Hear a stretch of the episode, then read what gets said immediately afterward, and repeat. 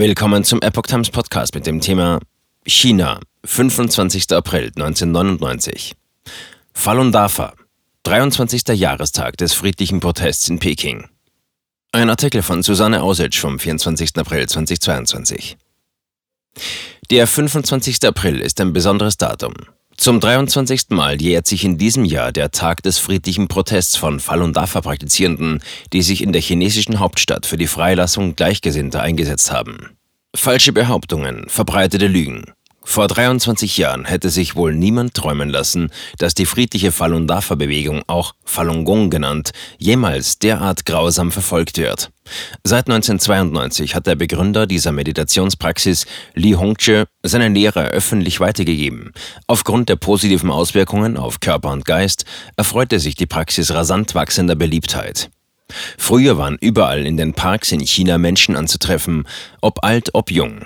Sie beherzigten die Falun Dafa-Prinzipien Wahrhaftigkeit, Güte und Nachsicht. Im Morgengrauen praktizierten sie täglich gemeinsam die fünf Falun Dafa-Übungen und gingen anschließend entspannt zur Arbeit oder zur Schule. Heute ist die Praxis in China verboten. Am 11. April 1999 wurde ein verleumderischer Artikel über Falun Dafa in einer Zeitschrift des Bildungsinstituts von Tianjin veröffentlicht. Der Titel lautete Ich bin nicht damit einverstanden, dass Teenager Qigong praktizieren. Der Autor, der Wissenschaftler He Chu-xiu, war der Schwager von Luo Gan, einem hochrangigen Funktionär der Kommunistischen Partei Chinas.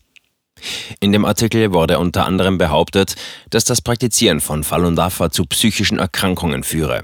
Als die Praktizierenden davon erfuhren, schilderten sie ihre persönlichen Erlebnisse in Briefen. Vom 18. bis 24. April versammelten sich täglich Tausende von ihnen auf dem Campus des Bildungsinstituts Tianjin und verlangten, dass die Falschaussagen korrigiert werden. Brutale Gewalt gegen friedliche Praktizierende. Schließlich wurden die Praktizierenden aufgefordert, den Campus zu verlassen.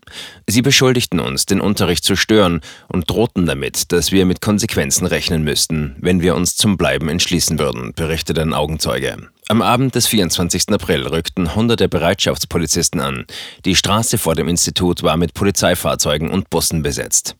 Mit Einbruch der Nacht stürmten die Polizisten den Campus, schwangen ihre Schlagstöcke und drohten den friedlichen Meditierenden, sie wegen Störung der öffentlichen Ordnung zu verhaften. Zahlreiche Praktizierende wurden mit Elektroschocks misshandelt und brutal verprügelt, viele waren blutüberströmt. Praktizierende stürzten einer nach dem anderen und wurden in die Busse geschleift, erinnert sich der Augenzeuge. 45 von ihnen wurden letztlich verhaftet. Um ihre Freilassung zu erwirken, wandten sich die Praktizierenden an die Stadtregierung. Diese verwies nach Peking. Nur dort könne man die Angelegenheit lösen, hieß es. Friedlicher Widerstand als Belagerung ausgelegt.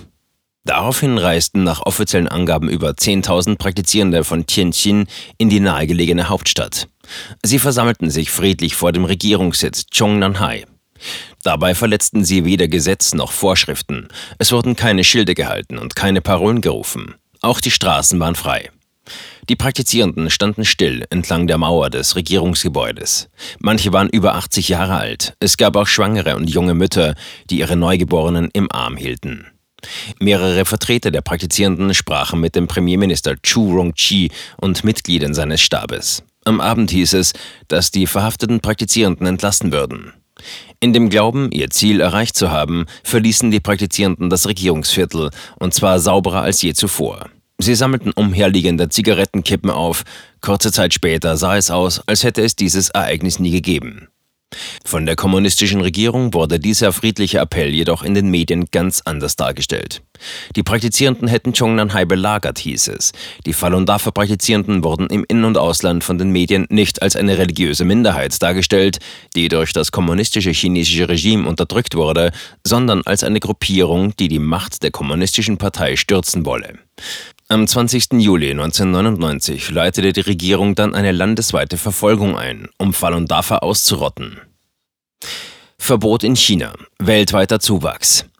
Bis heute ist Falun Dafa in China verboten. In den vergangenen 23 Jahren haben sich die Menschenrechtsverletzungen und die Methoden, mit denen die Praktizierenden unterdrückt werden, verschärft.